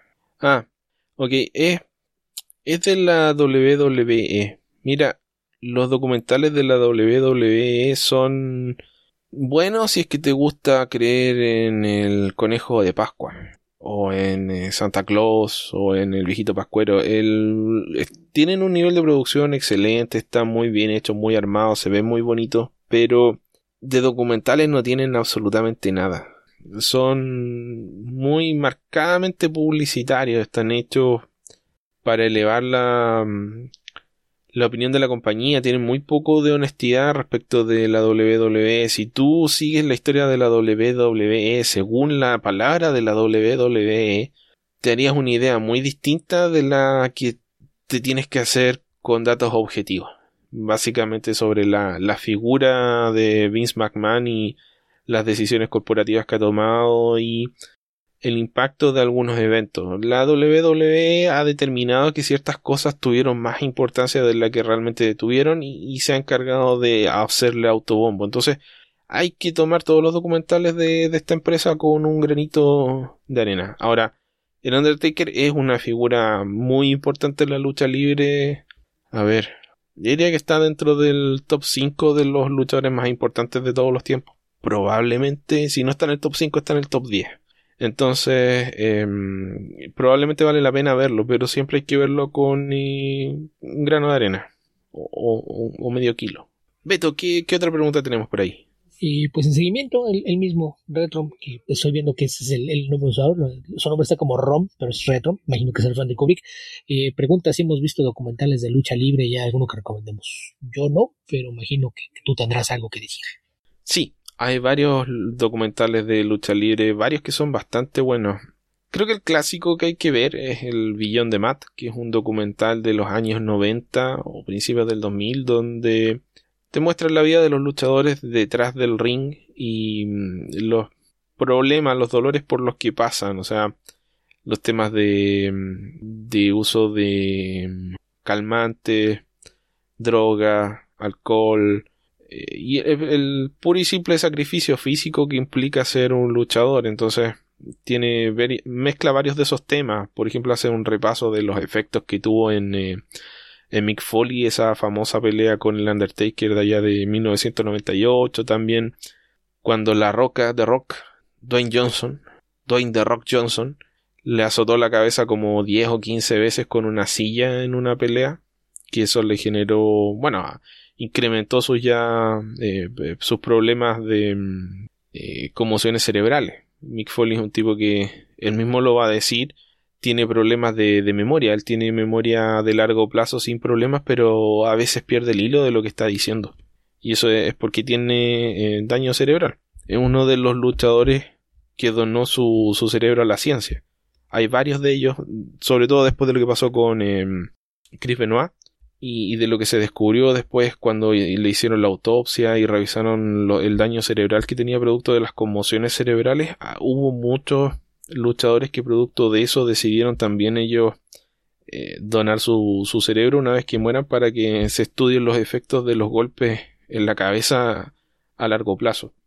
Ah, yendo a algo un poco menos terrible, hay unos documentales en YouTube, ahora no recuerdo, así que em, mándenme un, un, eh, mensaje por Twitter y los busco y se los envío porque no, no lo tengo a mano. Pero hay un youtuber que ah, hizo unos documentales muy buenos sobre New Japan y específicamente sobre em, Kenny Omega. Y también, bueno, un poco la rivalidad de Kenny Omega con Katsu, eh, Kazuchika Okada y también con, eh, con Kote Ibushi. Y son muy buenos porque te explican un poco eh, las sutilezas del, de la narrativa de la lucha libre japonesa, la forma en la que de repente usan lo que en, el lenguaje de lucha libre se llaman spots, que son eh, las combinaciones de golpes que te debieran llamar la atención, los momentos en los que los luchadores hacen, eh, digamos que los sin importancia se llaman transiciones y los momentos más importantes se llaman spots y los muy llamativos se llaman high spots, que son cuando hacen eh, movidas muy impresionantes, cuando alguien se tira, salta, en fin. Entonces, en la lucha japonesa, sobre todo en las peleas estas clásicas, se, se da mucho que los luchadores mantienen una rivalidad por años. Entonces tuvieron una primera pelea donde uno era el, el favorito y el otro era el emergente. Y generalmente en la lucha mexicana, o sea, japonesa que es más conservadora, gana el, el, luchador consolidado. Y el emergente lo que demuestra es que tiene la capacidad para eventualmente derrotarlo, pero nunca o casi nunca lo hace en la primera pelea. Entonces, esos momentos en los que el luchador eh, asumió un riesgo o cometió un error, generalmente tienen, son eh, referenciados en luchas posteriores para que la gente piense, oh, va a volver a hacer lo mismo y perdió esa vez porque falló. Y esta vez o, lo consigue y gana, o vuelve a fallar y vuelve a fracasar y, así se sigue continuando la historia. Entonces, eh, aquí e, en ese documental o estos cortos, digamos, de YouTube de 15 minutos, media hora, te explica mucho de, de la psicología de estos, de estos artistas a la hora de preparar estas peleas. Así que eso, eso recomendaría, pero hay muchísimo. La, la misma WWE de la que estaba hablando mal hace un rato, están los documentales 24 horas, que son... Generalmente eligen algún luchador que está de moda para seguirlo en algún momento de, su carrera. Entonces hay algunos que son mejores que otros. Yo diría que el de, por ejemplo, el de Kevin Owens es bastante bueno porque se le cuela algo que tal vez no, no le habría gustado que la gente viera, que es el momento en el que él está en WrestleMania luchando contra Chris Jericho y tiene una pelea muy buena que a mí me gustó bastante, pero Kevin Owens vuelve a la posición gorila, que es lo que en lucha libre de la WWE se llama al lugar donde están los monitores, donde están planificando las cosas, coordinando la acción. Y está Vince McMahon, el dueño de la empresa. Entonces Kevin Owens se le acerca y le dice, ¿estamos bien? Y Vince McMahon lo mira le dice no. Y sigue preocupado de WrestleMania y Kevin Owens se va derrotado, así como que el papá le hubiese dicho que no lo respeta o que lo decepcionó. Entonces ahí se ve un poco la personalidad de cuestionable de Vince McMahon, la forma en la que manipula a, a sus luchadores y mm, eh, yo creo que es algo que no regularmente la empresa no, no habría mostrado respecto a estas cosas. Probablemente ellos lo interpretaron de otra forma y quedó ahí para la postería. Así que sí, hay muchísimos, pero creo que puedo hablar demasiado rato sobre eso, así que mejor me, me escriben directamente. La que sigue, Viñetero, eh, ¿han escrito algún cómic alguna vez? No. Y yo sí, pero solo historias cortas. Eh, algunas para antologías nacionales. Hay una en Urban Dreams, una en Pulpo Comics, una en Monstruos de Vapor. mi debut internacional fue en la revista Heavy Metal, en el número 275, que también tiene su, versión en español, ya hasta donde sea completamente agotada, que es Metal Pesado número uno. Y y varias otras cortitas que no, no han visto la luz o que el dibujante a la mera se arrepintió o que por alguna razón no, no se, se concretó el, lugar donde se iban a publicar, que fue así como salió Urban Dreams, la antología que le iba a seguir más o menos con los participantes iba a ser Future Dreams. Entonces eh, ahí yo escribí una historia que dibujó Luis Opelana. Yo vi las tintas de todas las páginas, excepto la última, pero al final la antología se vino abajo y no, no se publicó, pero sí, yo sí, yo sí escribo. A la fecha sigo escribiendo, pero no, no, no, no con suficiente éxito como para verlas impresas o publicadas o, siquiera dibujadas. E, eso de que los artistas te quieran cobrar por dibujar no, no ayuda. Bueno, pero por lo menos hiciste la parte de, de escribirlas que es, el primer esfuerzo. Sí, sí, guiones tengo muchos, bocetos y borradores de, muchos hay más, pero, pero sí, sí, sí tengo algunas publicadas que son las, las que ya mencioné. Y el mismo Ñetero pregunta ¿qué piensan de los snobs comiqueros que solo leen cómics biográficos europeos, entre otros, y que siempre ven por debajo del hombro al que lea superhéroes? Ah, yo no sé qué afán de estar molestando a Luis Hay, con su... Sí existe, pero la verdad no conozco mucho. O sea, creo que todos somos un poquito snob de vez en cuando con algunas cosas. Así que, filo, si a ti te gusta, léelo y punto. Sí, a, fin de cuentas pensar lo, que yo leo está bien y lo que tú no es, eh, pues más, que snob es estúpido, es prepotente, no tiene razón de ser. Son cosas distintas y pues del mismo modo que no a todo mundo le gusta la misma música o la misma clase de libros o la misma clase de programas de televisión, nadie tiene por qué tener los mismos gustos cuando se trata de, cómics. Entonces, pues es mera razón y pues allá ellos, ellos se pierden de, probar cosas que a lo mejor no conocen. Mm. Igual voy a pensar mal de ti si te gustan Mark Millar y Jeff Jones, pero solo lo pensaré. Sí, es, es muy probable, pero no lo verás por debajo del hombro. Es difícil, es difícil que mire a la gente por debajo del hombro, Beto, así que solo, solo pensaré mal de ello. El caso más que me viene a la mente es el organizador de, algunos eventos de cómic acá en México, Luis Dantus, que hará cosa de, ay, yo creo casi 20 años, por ahí de 2001, 2002, a una reunión en su casa. Se dijo, no, no, yo ya, ya dejé atrás todo eso, ya mí, no me vengan con cuentitos, yo ya leo pura novela gráfica europea. Bueno, está bien. Lo bueno es que se sigue vendiendo como el Mesías del cómic nacional, pero pues en fin. Eh, Bernardo Arteaga, y ¿cómo un mexicano y un chileno se conocieron y empezaron a hacer podcast de cómics? Escuché que Comics ya tiene 10 años. ¿Cuáles han sido las mayores dificultades y recompensas de trabajar juntos? 14. Son 14 años de, de, No, no, pero creo que se refiere al podcast. El podcast va a cumplir 9 el próximo mes, si no mal recuerdo. No, va a cumplir 10, Beto. ¿Son 10, seguro? Sí. Ok. 10, pero bueno, nos falta un mes, todavía no, no son 10 entonces es en los primeros días de julio, no recuerdo la fecha exacta, pero seguramente lo, lo checaremos. Porque casi, casi se, nos van a encimar el podcast número 200 y el décimo universo. Sí, y, probablemente no haremos nada al respecto, pero... si, se nos pasó el aniversario de la página hace unos días, 14 años de, que existe Comic Verso. Es, es, terrible que alguien más te salude por algo de lo que no está ni, ni está ni se te ha pasado por la cabeza bueno, en este caso yo fui el que se dio cuenta, pero al día siguiente. Porque, ah, ah porque coincidió que somos más hijos que Bleeding Cool, por ejemplo. Bleeding Cool cumplió 11 años. Y vi lo, de que cumplió 11 años el 2 de junio. Y en momento, el 2 de junio, nosotros cumplimos años el, el primero de junio. Nosotros cumplimos 14 años el primero de junio. Pero básicamente fue. Pues, Con muchas interrupciones, eso sí, pero sí. Sí, sí el, podcast ha sido probable. Pero pues todo empezó con los grupos de Yahoo, ¿no? Sí, Beto, creo que vamos a tener que marcar el podcast en el que explicamos esto y después decir, vaya al minuto tanto del podcast tanto, porque creo que esta historia la hemos contado ya varias veces. Al menos un par de veces. Como decía Beto, esto partió en los grupos de Yahoo. Yo era mm, em, el administrador y creador de un grupo de Yahoo al que Beto se unió y estuvimos ahí varios años intercambiando mensajes, qué sé yo, con, no sé cuánta gente había ahí, unas 200 personas. Y mm, eventualmente llegó un punto en el que era tan bueno el intercambio de mensajes que yo les propuse que armáramos un blog, una página web de cómics. Y varios se entusiasmaron, pero diría que eso duró uno o dos meses y ya al segundo año o al, no sé, a los seis meses quedamos Alberto y yo nomás en, en Comic Verso. Y más que nada de necio seguimos haciendo el, el blog por todos los años que seguía. Sí, y lo de convertirlo en un podcast, eh, debería darnos pena decir cuál fue el motivo. ¿Te acuerdas? Sí, que dejamos de escribir.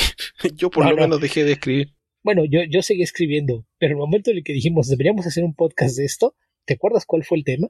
Ah, ah sí, fueron los nuevos 52. Sí, esa fue la razón. Decidimos que hablar de los nuevos 52 era algo que por escrito iba a ser muy complicado y por eso decidimos grabar un podcast para hablar del lanzamiento de los nuevos 52. Y, y, yo, como mono que soy, en esa época empecé a escuchar podcast, entonces me gustó la idea de hacer uno y también les propuse hacer uno al resto de los colaboradores, colaboradores de Comic Verso. Nuevamente Alberto dijo yo y John también dijo yo y partimos los tres grabando la primera temporada de Comic Verso hace ya 10 años prácticamente. E, esa es la historia, la versión corta, pero bueno, el tema de trabajar en un proyecto conjunto por 14 años nos hizo que hizo que nos volviéramos amigos. No diría que éramos amigos antes, ni siquiera cuando partimos el blog, simplemente nos llevábamos bien y conversamos, pero el tema de estar eh, coordinando, oye, yo voy a hacer esto, tú vas a hacer esto otro, qué sé yo. Eh, obviamente se desarrolla un, un, grado de amistad porque de otra forma no tiene mucho sentido para, ¿Para quién hacíamos el blog más que para nosotros? Entonces no, no tenía... Si no hubiese, si no hubiese, no nos hubiésemos hecho amigos, no, no hubiese seguido el, el podcast, o sea, el blog ni el podcast tanto tiempo como lo ha hecho. y que aparte había un antecedente por escrito del podcast, ¿no? Porque por ahí en los primeros dos meses de vida del sitio teníamos mesas redondas, que todavía el mismo cómic y armamos una sesión de chat que después se transcribía. Entonces era eh, eh, en tiempos antes de, la idea de grabar voz, nos pareció que era una buena idea. Sí, lo, increíble de eso es que hubo gente que lo leyó. Sí, teníamos buen tráfico, pero en aquel entonces todos los blogs tenían tráfico. Amelio me preguntaba, ¿por qué no escribes tanto? En promedio, mis entradas en el blog tenían todas más de 200 visitas. No era raro tener entradas arriba de 500 y al menos dos o tres veces al mes textos con más de mil visitas. Ahora, si llego a mil visitas en un mes, me doy por bien servido, pero pues no.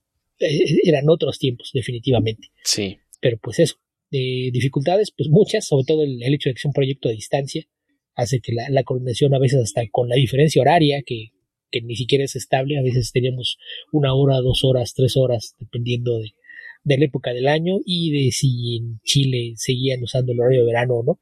Era una de las mayores dificultades, de repente problemas técnicos, el depender de repente del internet o de ciertas aplicaciones para que esto funcione, algo que a la fecha todavía nos da algunas latas y recompensas pues el, gusto de, de, platicar algo que nos gusta desde tanto tiempo como si Esteban se desarrolló una, una amistad a lo largo de, de, los años y el descubrir que hay mucha gente allá afuera que al parecer se divierte con esto y comparte también algunos de nuestros intereses.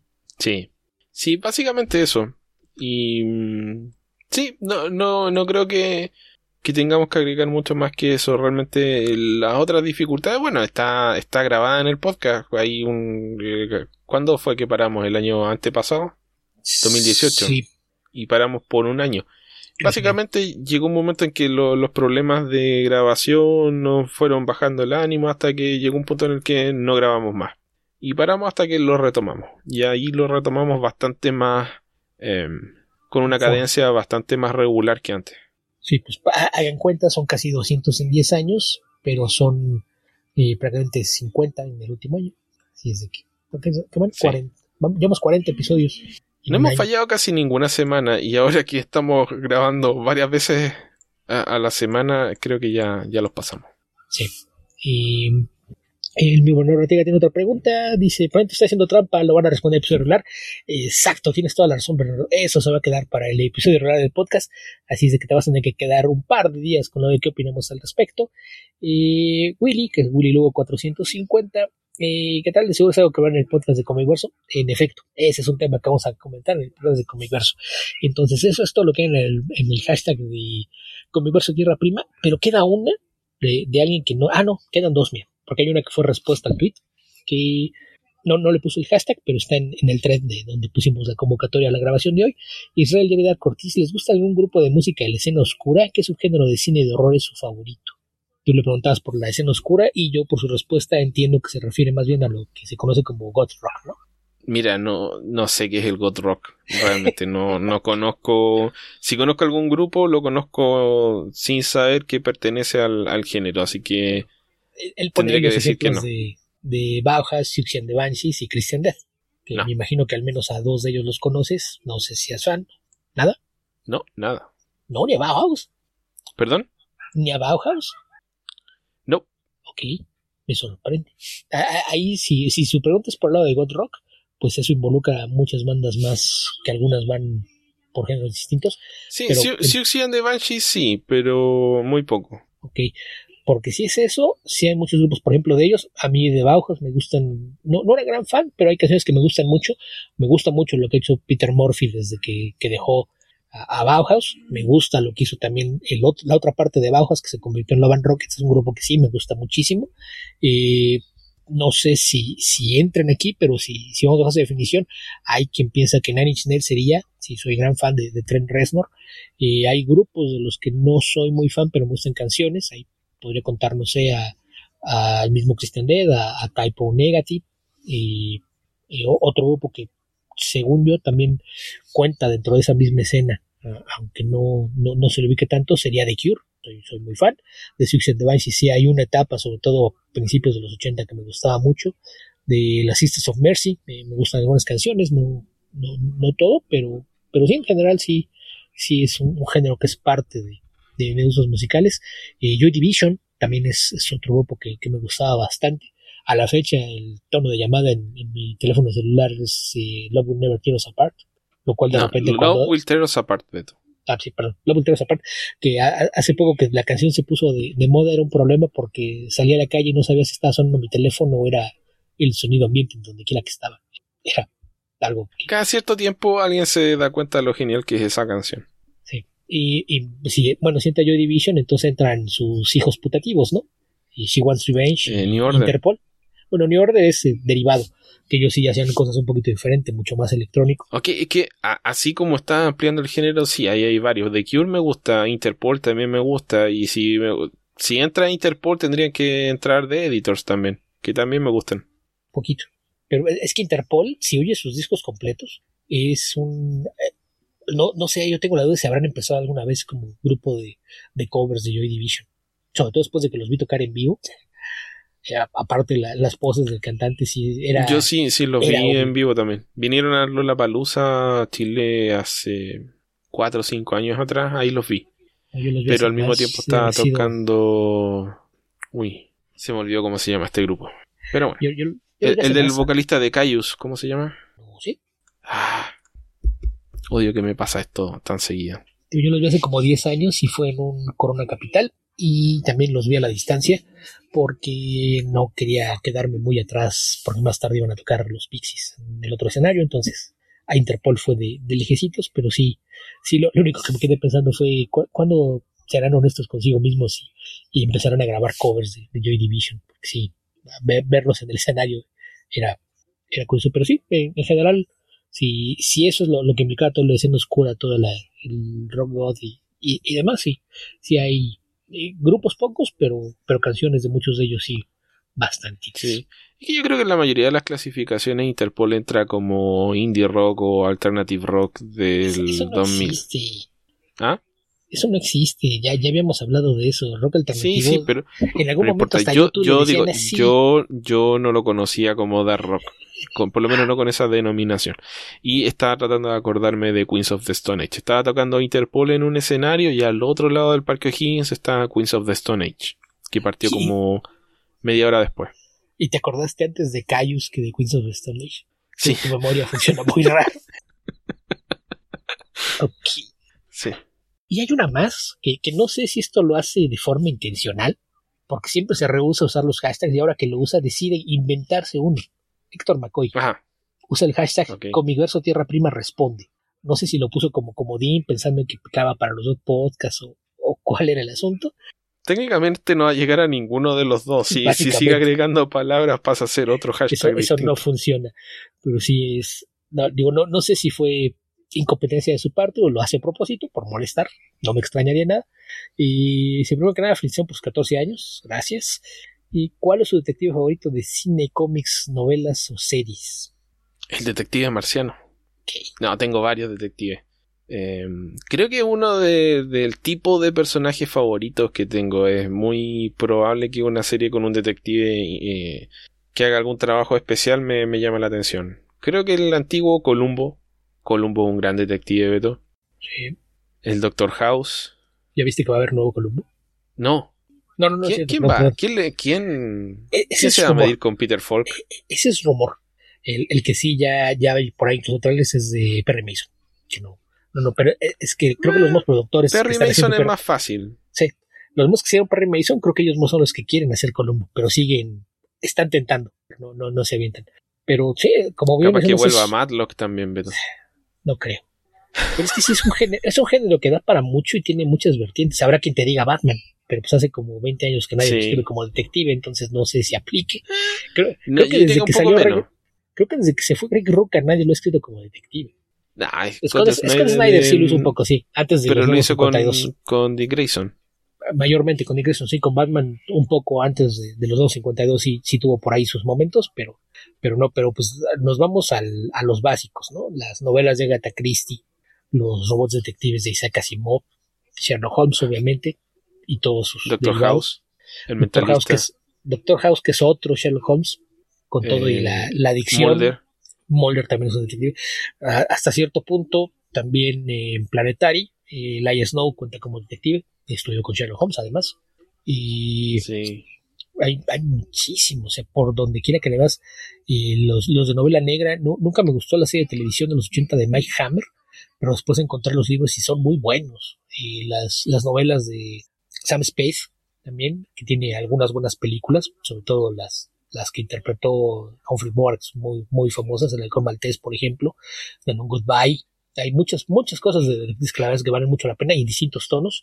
Me gusta mucho, por ejemplo, también cuando mezclan géneros, que por ahí Mike Spillane, el creador de Mike Hammer, eh, hará cosa como unos 25 años más o menos cuando salió Tecnocomics, tenía un, un detective futurista, que era un, un detective así de los 50 de sombrero y gabardina que se quedaba congelado y lo despertaban en el año 2080, algo así por el estilo, que era una, una serie bastante divertida, la dibujaba Eduardo Barreto, por cierto, muy muy bonito el arte, y de Steve Niles, el, creador de 30 Days of Night y October Faction, tiene un, un detective que lo ha presentado en cómics y en historias de prosa, Cal McDonald, que se orienta un poquito al, al género sobrenatural.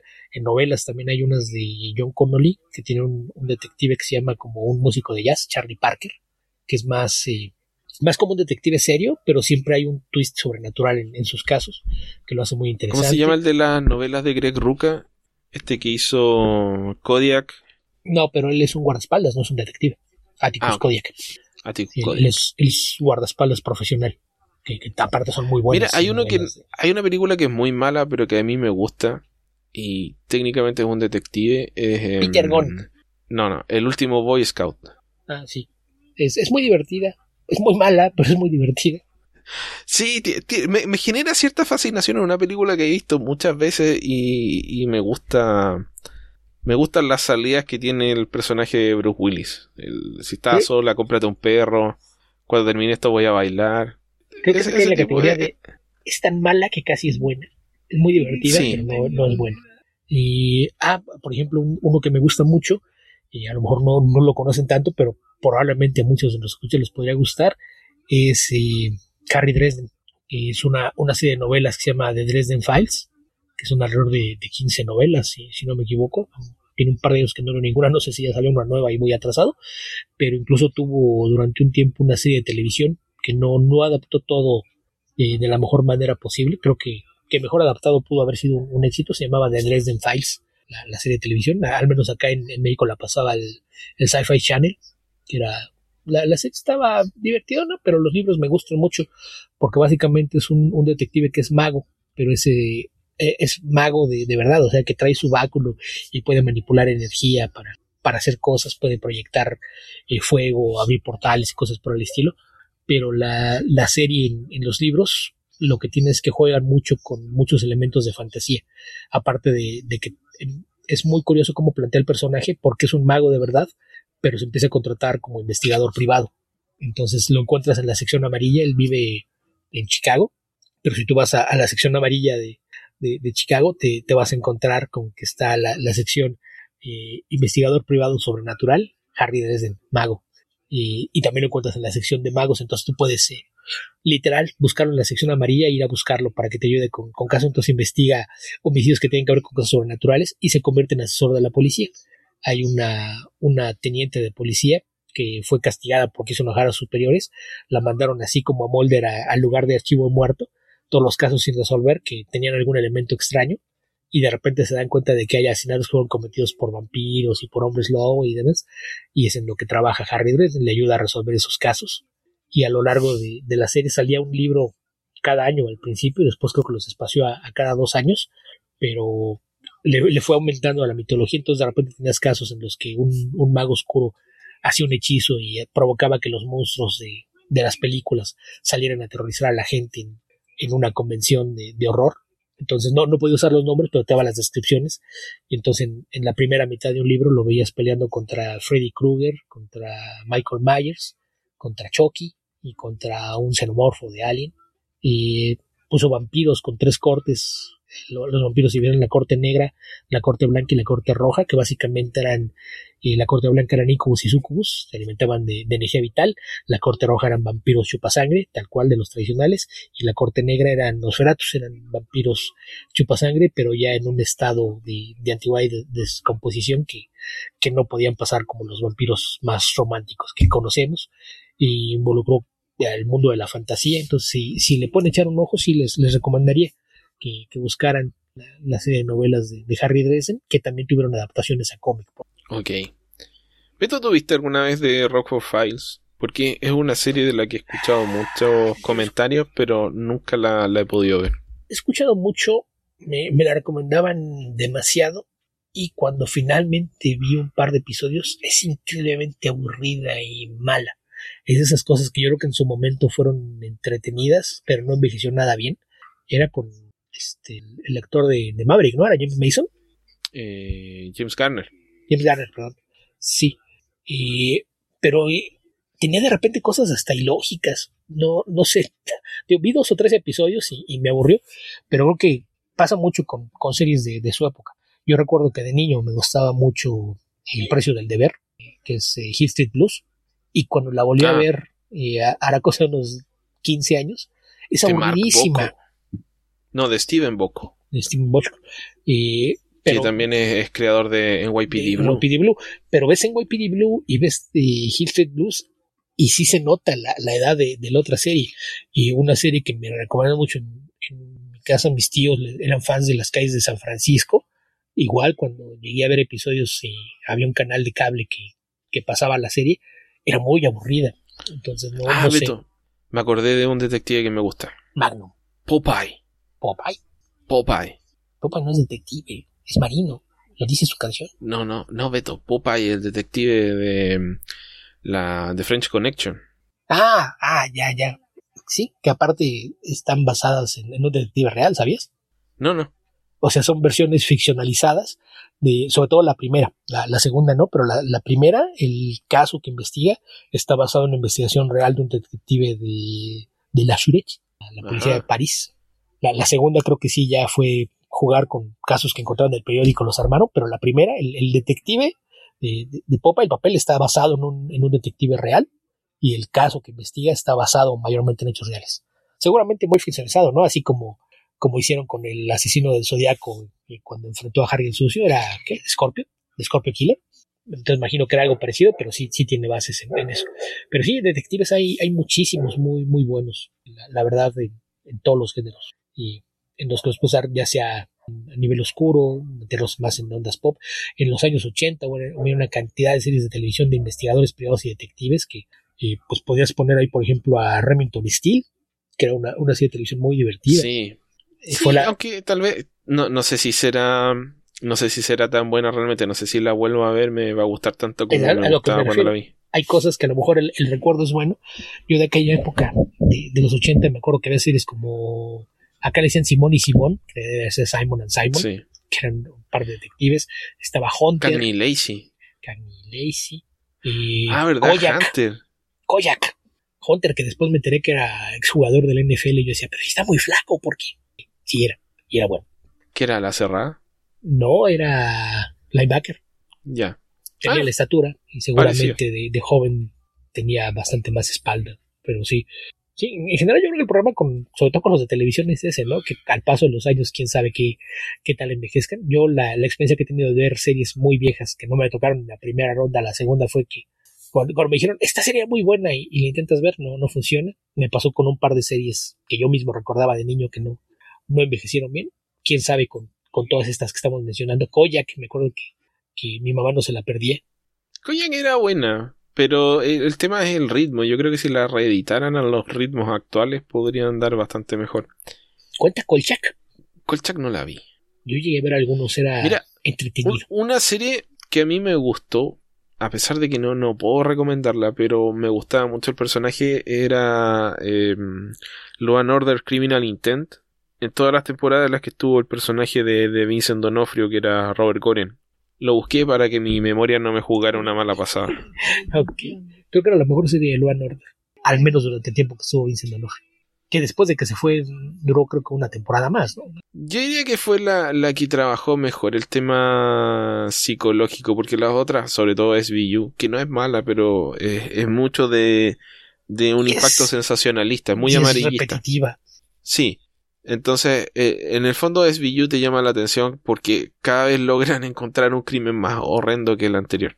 Pero Y Criminal. Intent era- es un de- el Robert Goren bajándole un par de peldaños es un detective que lo puedes comparar con eh, personajes clásicos como Sherlock Holmes. También es un tipo, pero que en lugar de deducir tantas cosas a partir de mm, como de, de observación, lo hace desde un punto de vista más de psicología y lógica.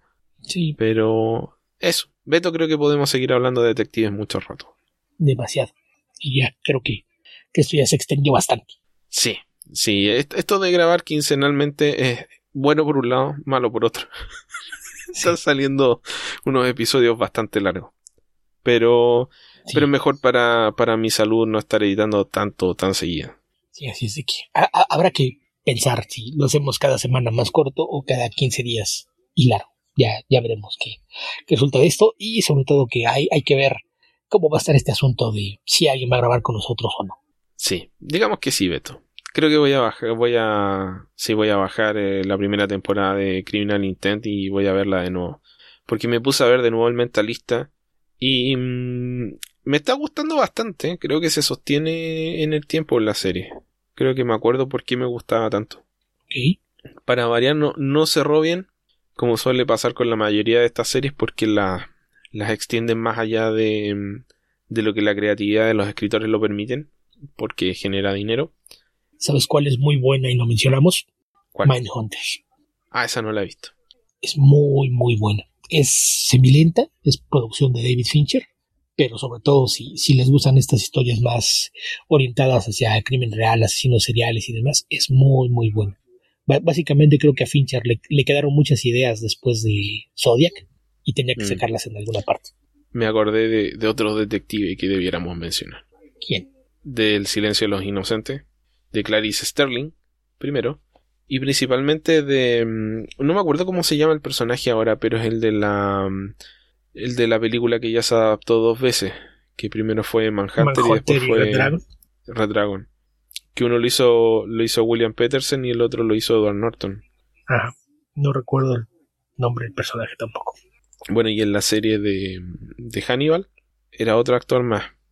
Y esa serie de Hannibal creo que también es bastante buena, pero no sé si la podemos calificar como serie de detective realmente. Creo que tiene No, otro enfoque. creo que no. Esa más bien era de crimen. Sí, tú sabes quién era el malo y lo veías desde su punto de vista, entonces ambas bien era de crimen.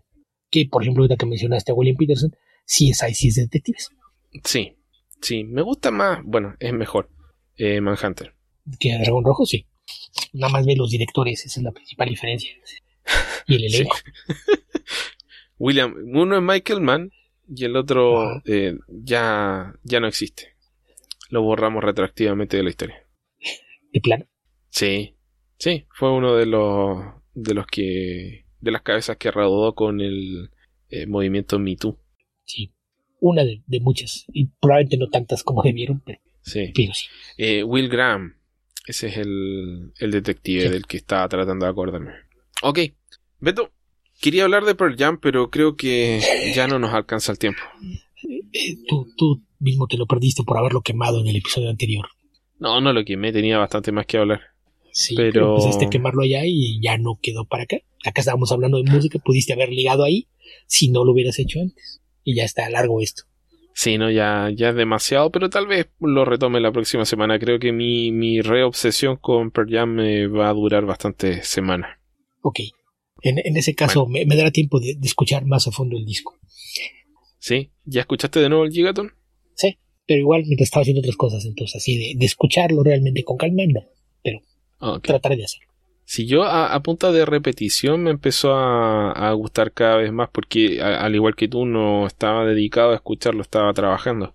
Pero cuando lo escuchas varias veces se va quedando hasta el punto que después ya, ya lo pude escuchar con más tranquilidad y ahí lo, lo disfruté bastante. Ok, Beto, con eso estamos terminando el cuarto episodio de Tierra Prima. Como dijimos, vamos a hacer el sorteo y elegir a- al participante adicional del, del podcast, probablemente para Tierra Prima 5 o 6, ahí nos tenemos que poner de acuerdo.